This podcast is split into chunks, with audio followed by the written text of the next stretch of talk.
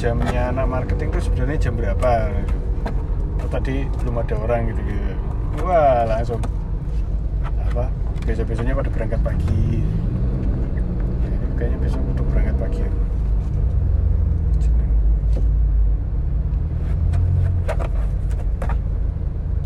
Pagi tuh berangkat pagi tuh jam berapa?